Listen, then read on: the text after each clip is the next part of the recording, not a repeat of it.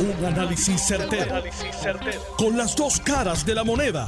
Donde los que saben no tienen miedo a venir. tienen miedo a venir. Esto es el podcast de Análisis 630 con Enrique Quique Cruz. Voy a hablar ahora del presupuesto. Voy a hablar de los 15 millones de dólares que no aparecen para los oficiales de custodia del Departamento de Corrección.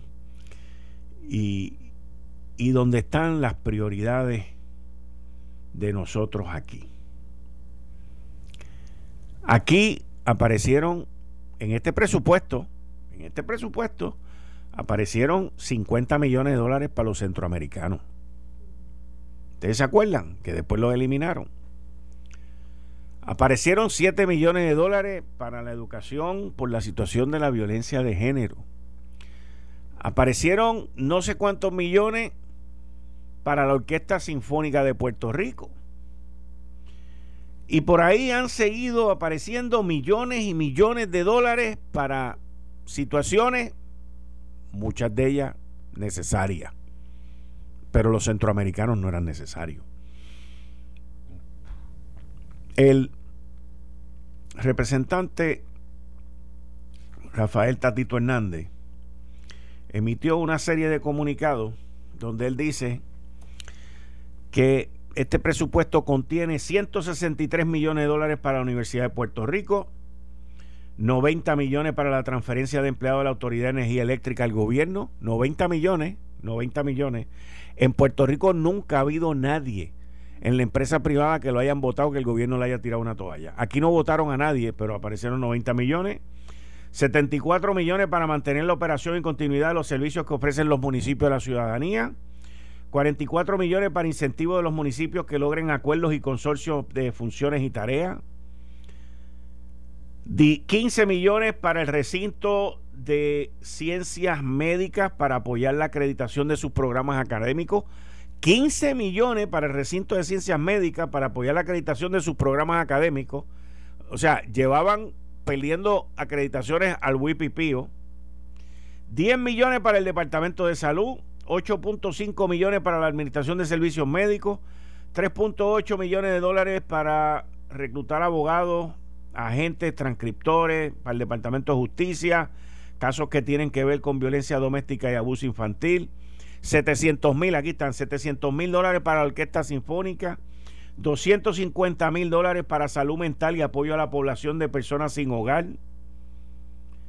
Y por ahí usted puede seguir eh, mirando todo esto que se está llevando a cabo aquí y otra cantidad de fondos más.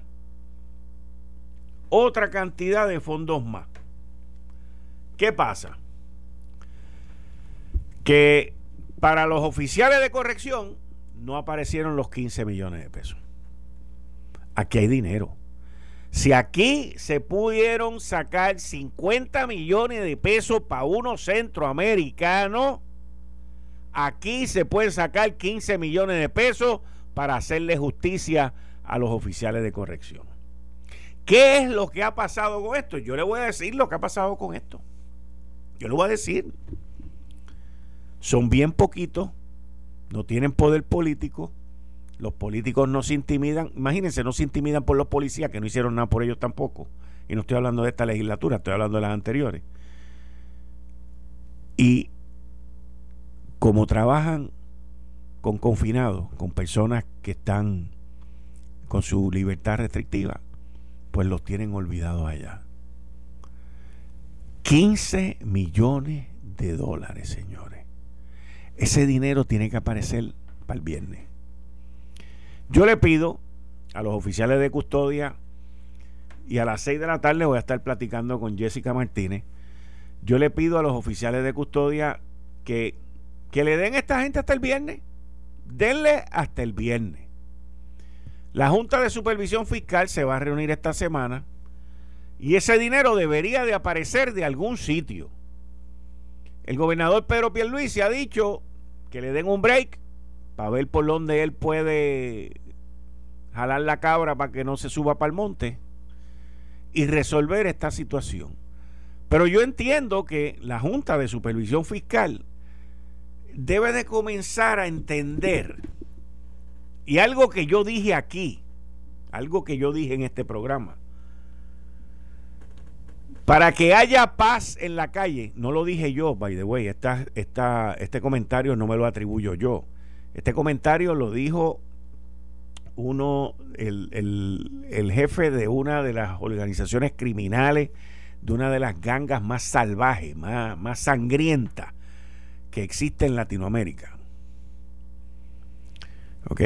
Mata el salvatrucha. Y ese individuo le dieron, hicieron, una entrevista con él en el diario El País hace mucho tiempo y a mí se me quedó esta frase que él dijo, para que haya paz en las calles, tiene que haber paz en la cárcel, tiene que haber paz en las cárceles.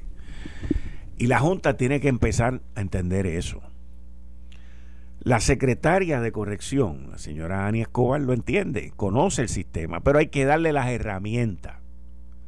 La Junta de Supervisión Fiscal quieren que cierren facilidades. Está bien. Pero las cosas hay que hacerlas ordenadamente.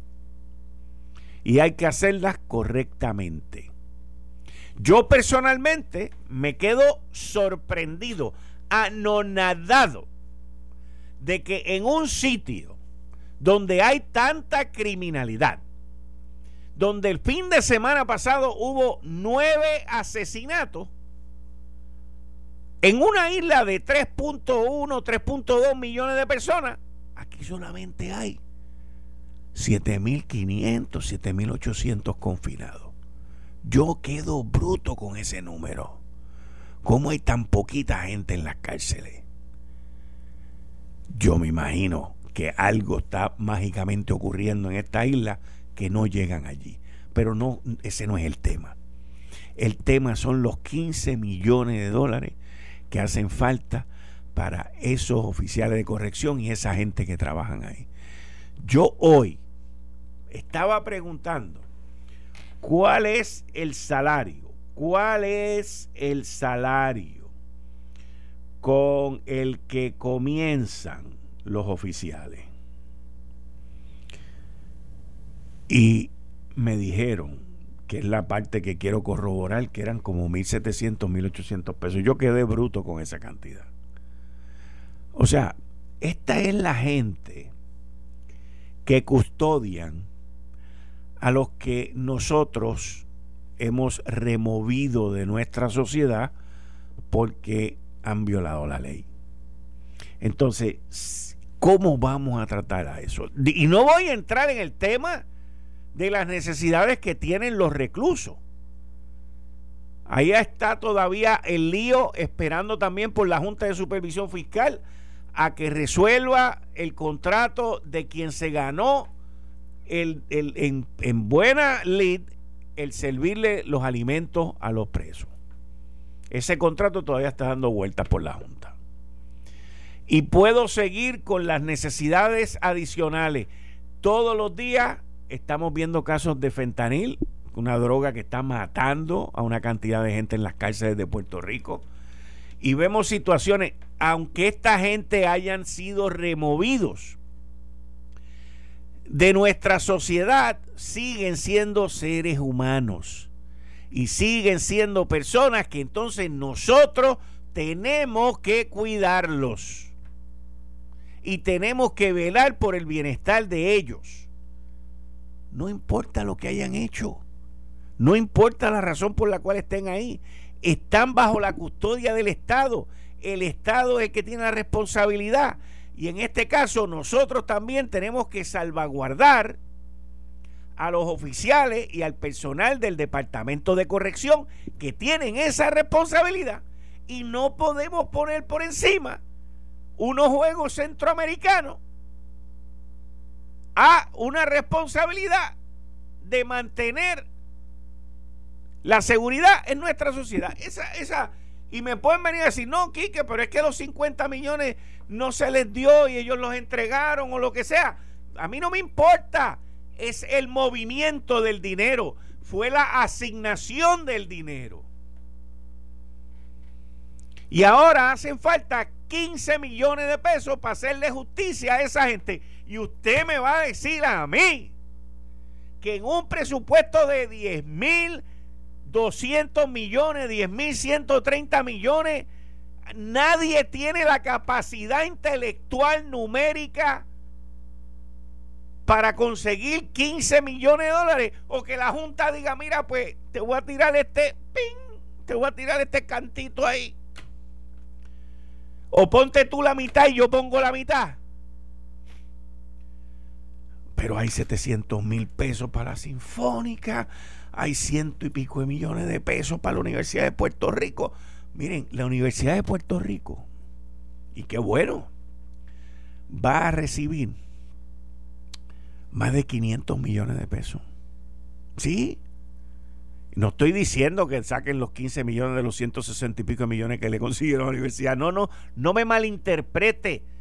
No ponga pensamientos en mis palabras o palabras en mis pensamientos. Lo que sí estoy diciendo es que aquí hay dinero. La legislatura estaba pidiendo más chavo para ellos. ¿Y para qué es el dinero que quiere la legislatura? Para demandar al gobernador, para demandar a la Junta, para contratar abogados para que demanden y para estar haciendo las cosas que hacen. O sea, ¿dónde están las prioridades? Usted me va a decir a mí, digo, en mi mundo, en mi mundo, porque yo vivo en un mundo muy distinto al de mucha gente. Usted me va a decir a mí que es más importante darle 10 millones o 12 millones de pesos a la Junta que darle 15 millones de pesos a los de corrección. Pues miren, para mí los de corrección son más importantes. Y mucha gente puede pensar que es por una cuestión política. No, no es política, es una cuestión gerencial. Gerencial. Es que yo en mi mundo, yo no, yo no concibo el apropiarme, el asignarme dinero cuando hay otra gente que tienen otras necesidades. Y cuando el dinero yo lo voy a usar para asesores, para darle más a los legisladores que gasten por ahí, para los que son presidentes de comisiones, para, para lo que sea, para los abogados a que estén demandando a la Junta, al gobernador. No, no, no, no, no. Y también esto le cae al Ejecutivo. el Ejecutivo va a administrar 10 mil y pico millones de pesos. ¿Tú me quieres decir a mí que en ningún sitio a nadie se le ocurrió sacar 15 millones de pesos para esta gente? Eso hay que resolverlo antes del viernes. Porque no hay de otra. No hay de otra. Y no me vengan tampoco con el cuento, no, porque es que si le damos los 15 millones a este, después van a salir los otros. Ya resolvieron la policía hace dos años, ya resolvieron a los bomberos y todo el mundo le da de codo a los patitos feos de corrección, que son los que están a cargo de que en las calles haya paz y tranquilidad y haya seguridad, aunque sean unos pocos los que estén allí. Y ya está bueno. Ya está bueno. Vamos a entrar con el próximo tema. De todos los nominados que han habido y todos los que han llevado a cabo, hay dos que están en la cuerda floja. O los cuelgan a los dos, o cuelgan a uno y no cuelgan a otro, o no cuelgan a ninguno de los dos. Esas son las tres posibilidades. Pero los nombres que se están barajando y discutiendo ahora mismo fuertemente son el de Pritz, que es Volkers, y el de Mieren en la oficina de comisionado de seguro. Y la cosa está bien difícil para los dos. Bien difícil para los dos. Y en estos días veremos a ver si se retiran los nombramientos o si se cuelga uno y no se cuelga el otro y se retira el nombramiento. Yo no vislumbro, no veo de manera posible el que a ninguno de los dos los confirmen entre hoy y mañana. No lo vislumbro, no lo vislumbro.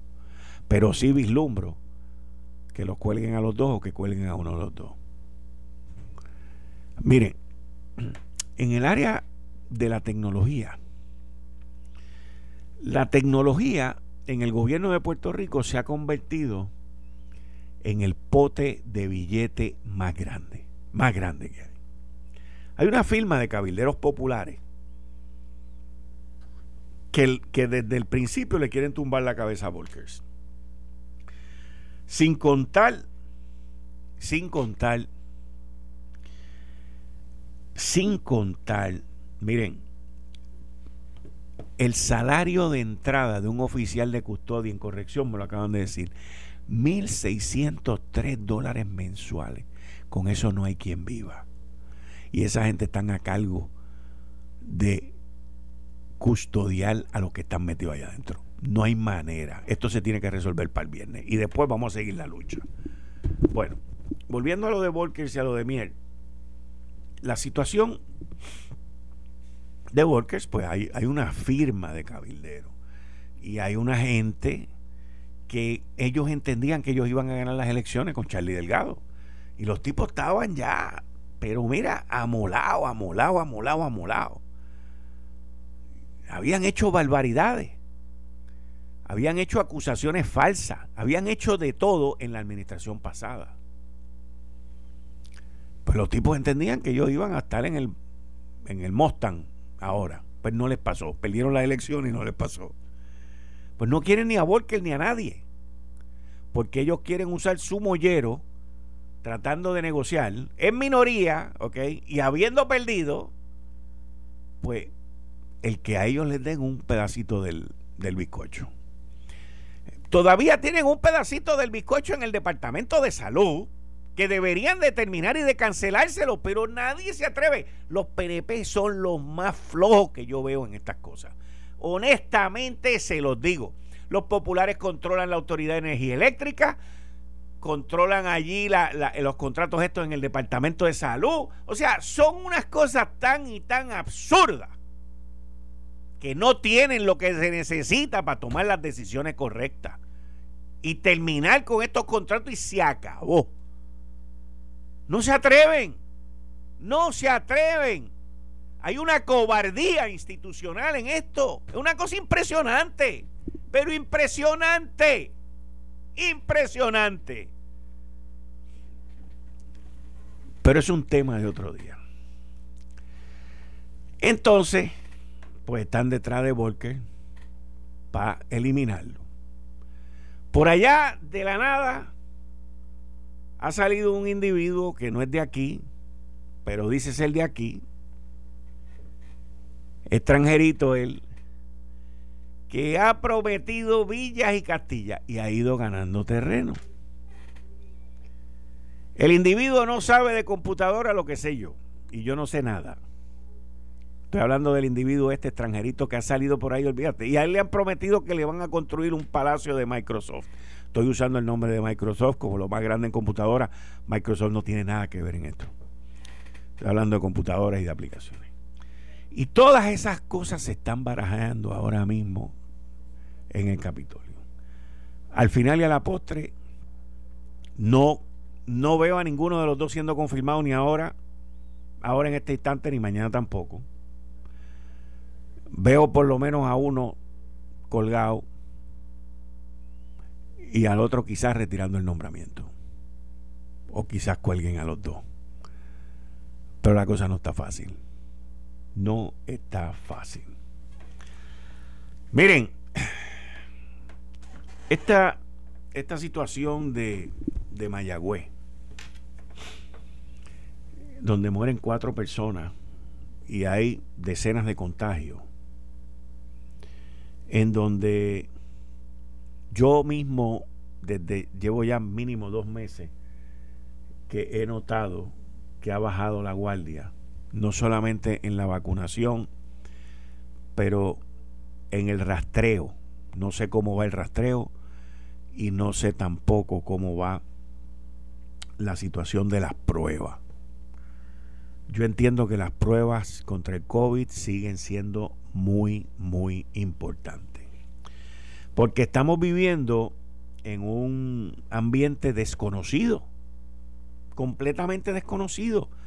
Yo todos los meses, cada vez que pasa un mes, yo busco información de cuánto dura la inmunidad de la vacuna, porque esto lo llevamos de mes a mes, se hacen pruebas, se hacen pruebas, se hacen pruebas. Lo último que vi es que estaba la variante nueva Delta, la variante nueva Delta, y que Moderna y Pfizer eran efectivas si tienen los dos, los dos shots, las dos aplicaciones de la vacuna. Así que estamos cubiertos con la variante Delta, estamos cubiertos con la británica. Van a seguir abriendo más variantes por ahí según esto vaya ocurriendo. Pero todavía hay una cantidad de gente grande allá afuera que no se ha vacunado y que no se quieren vacunar, lo cual nos pone a nosotros en riesgo. El gobernador ayer dijo que él estaba contemplando el, el no poner una orden ejecutiva y dejar esto open, abierto. Y con la gran ansiedad y alegría que yo vería el que no haya orden ejecutiva, tengo que decir que, que aquí tiene que haber una meta para que no haya orden ejecutiva.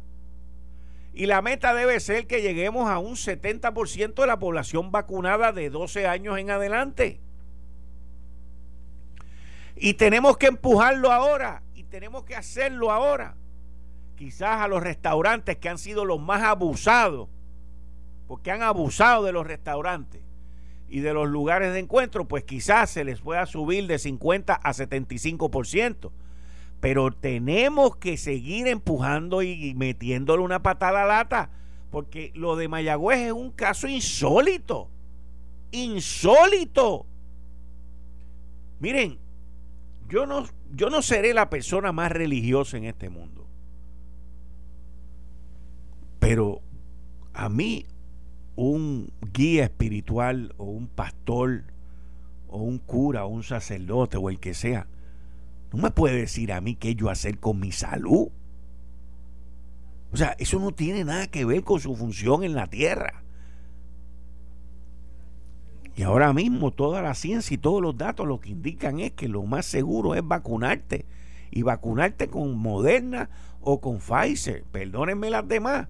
Pero uno va a, a los datos. A los datos. Y la gente se van a morir. Se van a morir. Se van a morir. Si usted se quiere morir, no se vacune. Así de sencillo. Despídase de su familia. Dígale a Dios, dígale que los quiere. Hágalo ahora mientras esté vivo, no después porque lo van a encerrar en un hospital. Si usted no se quiere vacunar, despida de su familia, dígale ahora que los quiere, dígale que los ama, que todo, y si le pasa algo, pues nos vemos y adiós. Pero cumpla con eso, porque después se va a sentir muy solo en una cama. Y no los vuelve a ver. Así que, si usted no se quiere vacunar, dígale a sus seres queridos, a sus amistades, a toda la gente que usted quiera, dígale, mira, yo no me voy a vacunar, yo no me voy a vacunar, pero quiero dejarte saber que te quiero, que te adoro y que estaré pensando siempre en ti. Para cuando te muera, pues te vas tranquilo y feliz de la vida. Porque no hay de otra. No hay de otra. Eh, estás escuchando el podcast de Noti1. Análisis 630 con Enrique Quique Cruz.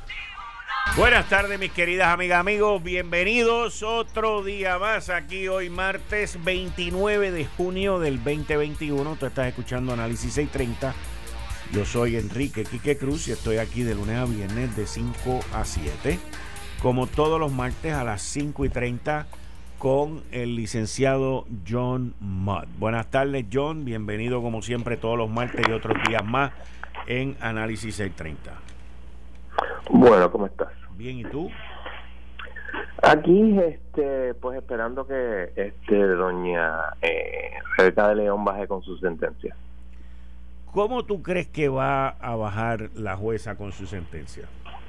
Yo entiendo que ella decidió desde que emitió el, la orden de que no certificarán a Rosselló, porque tú no emites un tipo de orden como esa, a menos que tú creas que probablemente va a fallar en contra de él.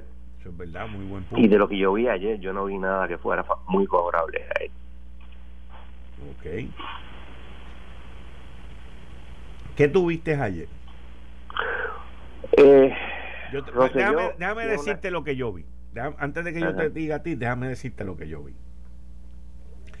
Ayer yo no vi nada. Porque eso se tomó prácticamente el día completo. Hasta por la noche. Inclusive los mandaron a salir de la sala para mover los carros porque en el parking de la iglesia cierra tal hora, esto y lo otro. Así que yo no vi nada. Y el parking del frente cierra una hora antes. Exacto. Entonces, pues, eh, oí tanto revolú, vi tus comentarios, vi tus tweets, vi todas las cosas que tú hiciste que te dije, mira, mañana yo quiero que me hables de esto, pero esta mañana me levanté temprano y dije, bueno, yo no puedo ver las ocho horas que dura la cosa esta, pero quiero ver el, el, el testimonio de él. Sí, eso es lo importante. Así que lo vi completo. ¿Ok? Y no quedé satisfecho. No, el primer problema que tienes es que, y esto es, esto pasa, tú tienes a un Carlos Rosilla con pésimo testigo. Según el testigo allí, a él, él no se reunió con nadie para prepararse para su testimonio, lo cual es para mí garrafalmente erróneo. Erróneo, erróneo el que haya dicho eso o erróneo el que no haya sucedido una preparación. Porque yo personalmente creo que hubo una preparación. Pero nada, esa es mi opinión. Si hubo una preparación, el hombre se la pasó por la moneda del sol, porque no, lo, no estaba preparado para las preguntas. Estaba hesitant, no estaba asertivo, eh, algunas preguntas la cogieron por sorpresa, un desastre. Si es, y él testificó, o sea, vamos a asumir que está diciendo la verdad, de que a él nadie lo preparó, eso ya es terrible, terrible. Si lo prepararon, pues ya tú sabes, pues eso pasa. A veces tú preparas al cliente y sale un desastre. Eso pasa. No, no, hay problema con eso. Pero de lo que yo vi allí, eh, su representante no estuvo a la altura de lo que se esperaba. Obviamente, o sea, eh, Ricardo tiene dinero para contratar a una persona competente. Eh, yo no vi competencia allí. Eh, Ramón Rosario, que es un excelentísimo abogado, y lo puedo decir de propio y personal conocimiento, no estaba representando a Rosselló y no estaba en realidad preparado. Claro, entiendo que fue el viernes o algo así, o antes o después que lo contrataron o le dijeron que fuera a la vista. Él entró pues a última hora porque yo como que vi un tuit de él en esta misma semana o el viernes, una cosa así como tú dices, Exacto. de que mira, ven para acá y arranca por ahí para abajo. Lo cual es difícil porque el, el, en, en un juicio, una vista, que es lo mismo, un juicio en su fondo vista como era esta, el secreto de ganar es preparation, preparation, preparation. Y tú lo veías, por ejemplo, este, tratar de introducir un, un, un contrato de dos páginas que dice es dos páginas de doce la regla 108 de, de evidencia te dice que, si tú vas a presentar parte de un documento, yo tengo derecho, la otra parte, a pedir el documento completo. ¿No me lo diste? No entra. Automático. ¿Qué, qué, lo, eso fue... Eso fue uno de los tweets que tú tiraste que dijiste, ¿cómo es posible que entregue un contrato incompleto? Claro, o sea, acuérdate que esto lleva desde la semana anterior. Uno de los issues, por eso es que el, contrato era tan importante, era... El, el contrato, eh, eh, refrescame, ¿el contrato de qué? El contrato de arrendamiento de, de una propiedad en Washington, D.C. es indispensable. ¿Por qué? Porque en la ley dice que tú tienes que residir en Puerto Rico o en D.C. Ok. Y él no reside en Puerto Rico, obviamente. Ok. Eh, antes, antes de que, de que continúe te quiero hacer una pregunta porque he visto este comentario por las redes y por todos lados de mucha gente que votaron por él. Que a él la ley no le cobija porque él fue electo writing. Esa es la teoría. Y, viendo, siendo honestos y justos. Esa es la pregunta del caso. Pero si tú quieres llevar eso a sus últimas consecuencias, como yo puse en un tuit muy anterior, entonces tú puedes, yo puedo votar por el Dalai Lama y si el Dalai Lama gana, pues tiene que eh, eh, ponerlo como gobernador. A pesar de que la ley, en el caso de la Constitución, establece unos parámetros de residencia, etcétera, y ciudadanía americana, etcétera. el hecho que la que, la ley diga lo que diga, eh, el hecho que sea rating no necesariamente quiere decir que no la aplica. Porque eso sería, no te preocupes, yo voy rating, todo el mundo del PNP vote por el Partido Popular voten por fulano, no cualifica, pero voten por él porque a él no, no le va a aplicar la ley porque él es un rating. Entonces, la ley dice, la ley dice que todos tienen que entregar sus estados financieros, pues a él no le aplica tampoco porque fue elector rating. Y eso es parte del problema. Porque acuérdate también que no solamente que él fue elector rating, y eso pues, esto no es una sorpresa, él hizo campaña y gente de su estuvieron haciendo campaña por días para que la gente votara por él. Era obvio que él quería que, lo, que, eh, ¿cómo se llama esto? Que votaran por él. Otro otro asunto importante, fíjate, tan estadista que él dice ser, él no votó en el plebiscito. Si él es residente de Puerto Rico, ¿por qué no votó en el plebiscito? Las elecciones yo no puedo entender, pero en el plebiscito. Pero entonces vino en el 2021 a votar. Vamos a ser realistas. El hombre eh, en el 2019 sale corriendo, quiere saber de Puerto Rico, lo entiendo, y se inscribió, que es bien importante porque el, el, representante del Partido Popular, que es un abogado muy habilidoso, radicó hoy una moción para que el tribunal se eh, tome conocimiento judicial de que para tú ser elector en Virginia tú tienes que hacer un acto afirmativo de querer ser elector. Si la juez lo va a coger o no, eso es otros 20 pesos por lo, la radicó. Okay. Si él, estoy seguro que él quería ser elector y vivir su vida allá. De momento, en el 2021, 2020 o 2021, probablemente de finales del 2020, principio del 2021, decidió que no, vengo para Puerto Rico porque voy a rehabilitarme. Por las razones que sea. Porque esto de que él va a ser cabildero, vamos a ser realistas. Eso es embuste. Él lo que quiere es rehabilitar su imagen para poder correr en el 2024. Por lo que sea, no sé lo que vaya a correr. Y eso fue lo que hizo con Boricua ahora. Él era un desconocido hasta que eh, estuvo en Boricua ahora. En, eh, haciendo campaña por la, por la estabilidad en el 2012. Hizo muy buena campaña. Pero en el 2017 lo dañó todo. Cuando dejó que Sessions le pasara el rolo por encima. Así que yo no creo que la juez lo va, yo creo que la juez lo va a eh, va a declarar que no es elector válido. Obviamente eso no va a acabar ahí, irán al apelativo, posiblemente pidan eh, certificación intrajurisdiccional al Supremo, no se ha hecho todavía, eh, pero no creo que el Supremo lo coja. Este es el tipo de caso que no es simpático para el Supremo o para ningún Supremo. ¿Por qué? Porque no es una cosa que se repita este tipo de elección especial tan extraña no es el tipo de cosa que los tribunales este, inferiores lo, lo manejen. Y vamos a ver lo que pasa. Ok, entonces tú entiendes que la jueza va a determinar que no es este que no debe ser presidente no puede juramentar porque no cumple con los requisitos de no ley. cumple con los requisitos de ley y me imagino yo que la jueza eh, por lo que vi hoy también, que tomó mucha nota, inclusive le decía, no, ya que él contestó, el otro dijo esto, diga cuál es su oposición, diga, explique, o sea, estaba bien metida en esto, no dejó que aquella gente saliera corriendo de allí, pero me imagino que la jueza escribirá su opinión para sustentarla. Sí, ella eso va a ser una opinión larga, eh, abogados que la conocen, porque yo tuve un incidente muy desagradable hace años con ella y quiero mantener el, el, el, apelativo me dio la razón y el Supremo también, pero respectivo de eso, yo quiero mantener la, la, vamos a hacer lo más ecuánime posible. La, los que han bregado más con ella me dicen que no es raro que ella a las 6 o las 7 de la noche baje con una sentencia. Así que es posible que después, mientras está el, el, el, programa andando, baje con una sentencia. Yo personalmente creo que va a ser mañana. Y de ahí entonces iría al apelativo. Correcto, ese sería el proceso, a menos de que pidan una certificación interjurisdiccional, lo cual pues podría pasar, pero como te dije, no creo que se conceda, pero uno nunca sabe. Ahora, a base de lo que me acabas de decir, y conociendo al Supremo de Puerto Rico, ¿tú, ¿cómo tú crees que el Supremo bajaría con esto?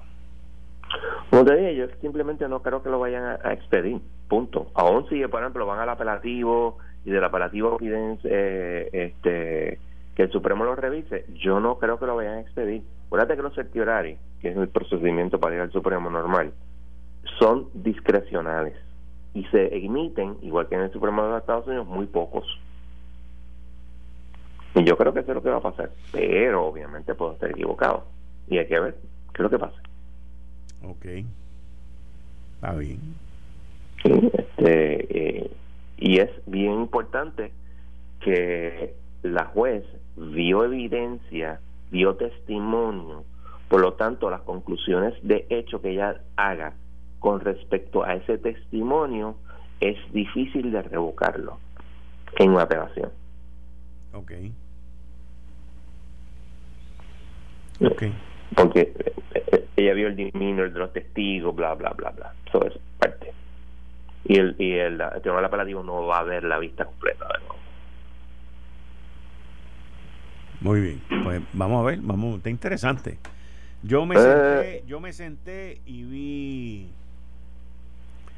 yo me senté y vi el testimonio de, de Ricardo Rosselló completo. Vi los abogados, los cuestionamientos, los interrogatorios. Vi todo. Vi lo bueno, lo malo y lo feo. Porque honestamente te digo, no me gustó. Pero a mí no me gustó el testimonio de él porque, eh, de vuelta repito, en casos, a veces tú tienes, no la verdad, pero simplemente es una persona que es un mal testigo. Y eh, Ricardo Rosselló es un mal testigo. Pero fíjate, yo, yo hubiese, ahora escuchándote la parte tuya y recordando todo lo que yo vi esta mañana, yo pensaría, esto soy yo, digo, yo no, yo no soy el que estoy ahí sentado, ¿eh? pero yo hubiese pensado que el hacerlo por Zoom, como lo hicieron, o sea, electrónicamente, digitalmente, te quita bastante presión, porque tú no estás allí en vivo, no te están viendo. O sea, no, no sé si es una cuestión eh, filosófica mía o qué, pero yo hubiese pensado... No, no, tú tienes razón, tú tienes razón y, eh, además, ah, perdón, licenciado, es que esa se, cortó. Eh, pues, o repítame la pregunta, eso, eso ocurrió mucho. Eso ocurrió Eso no es, no es nada raro porque pasa cuando a veces cuando tú estás en, en, en, intercambio con el tribunal y las objeciones, etcétera, pues el testigo puede olvidarse de eso.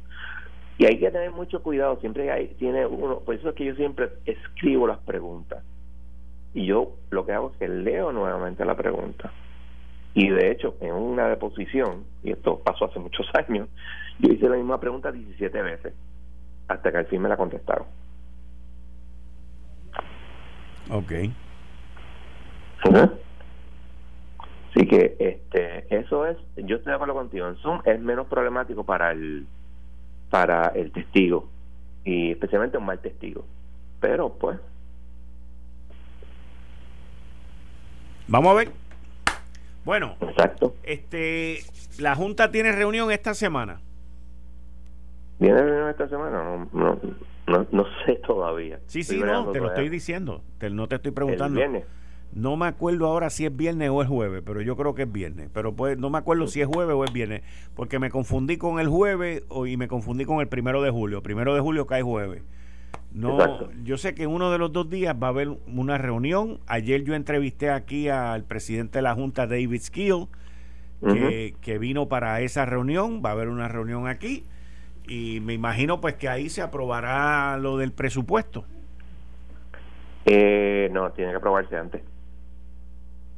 Ah, ¿verdad? Porque, porque es el 30, es mañana. El, y, la ley promesa requiere que antes de que sea el, año fiscal nuevo se apruebe. Pues entonces el gobernador dijo ya que se sentía inclinado a firmarlo. Bueno, pues que lo firme. Mañana es el último día. Sí, sí. Eh, yo no sé si la Junta lo aprueba o no lo aprueba, I don't know. Eso es cuestión de la Junta, sería la primera vez que lo aprueba eh, desde el desde que existe la Junta. Desde que existe la Junta, eso es correcto. Sería bueno que pase, pero vamos a ver. Y eso, lo bueno de eso es que te señala que la legislatura, legislatura tal vez no esté tan inclinada a ser terca y no aprobar eh, la legislación que se tiene que aprobar para el plan de ajuste. Ok. Y eso es un factor bien importante. Bueno, porque es que si no aprueban la parte del plan de ajuste, la Junta no se va, la Junta seguirá ahí. Ok, sí, pero tiene una implicación aún mayor. Porque hay dos posibilidades o como dice la Junta en la página 503 del plan de ajuste, eh, nosotros le pedimos a la juez que eh, apruebe el plan bajo la sección 305, lo cual quiere decir que le pasa por encima de la legislatura, pero otra bofetada heavy duty, o la juez dice, you don't what, sin eso no se prueba aprobar el plan de ajuste, por lo tanto el plan de ajuste no se puede aprobar y lo tengo que y tengo que desestimar la quiebra. Esa es la otra posibilidad. Y eso, como tú dices, la Junta se queda, pero entonces se forma el repertorio. Sí, o sea, Porque ah, la pregunta entonces sería, John, eh, eh, todo esto es en, un mundo de, supuesto. Eh, si no se si no se aprueba la legislación necesaria para que se lleve a cabo la aprobación del plan de ajuste, vamos a decir que eso sería a finales de este año, que es más o menos como tú has dicho y lo que está pasando, ese tipo de cosas. Y ya tenemos un presupuesto, vamos a decir, aprobado por todo el mundo y balanceado y todas las vainas. Y entonces esa legislación no se aprueba. Y la Junta pues sigue ahí, la Junta va a seguir ahí. Luego cuando se, o sea, el, ese presupuesto que ya se aprobó ahora va a seguir contando para los cuatro corridos o se interrumpe el conteo y hay que empezar desde cero después más adelante, dependiendo de lo que ocurra. Se tiene, se tiene que interrumpir porque acuérdate que para hacer un presupuesto balanceado tienes que pagar deuda y si no hay una aprobación del plan de ajuste no estás pagando deuda. Ahí está la cosa. O sea que tendría que empezar de cero. Tendría que empezar de cero. La pregunta es, uno, ¿se puede erradicar la quiebra de nuevo? Dos, si se radica la quiebra de nuevo, ¿no sería eso eh, un ejercicio en futilidad? Porque el plan de ajuste, como está, no puede ser aprobado. Ah, tendría que haber otro plan de ajuste. ¿Cuántos años vamos a estar en este relajo? Bla, bla, bla, bla. O sea, múltiples posibilidades. Ok, está bien. Pues John, tan pronto... Tan pronto baje la decisión, si estamos aquí o mañana, pues te llamo de nuevo. Ok, no hay problema. Bien, muchas gracias. Ok, Ahí ustedes escucharon al licenciado John Mott, que está conmigo todos los martes a las 5 y 30. Y durante la semana, si surge alguna decisión, principalmente federal o local, como es el caso este de del delegado Ricardo Rosselló, pues lo estaremos llamando. Esto fue el, podcast de Notiuno. Análisis 630 con Enrique Quique Cruz. Dale play a tu podcast favorito a través de Apple Podcasts, Spotify, Google Podcasts, Stitcher y notiuno.com.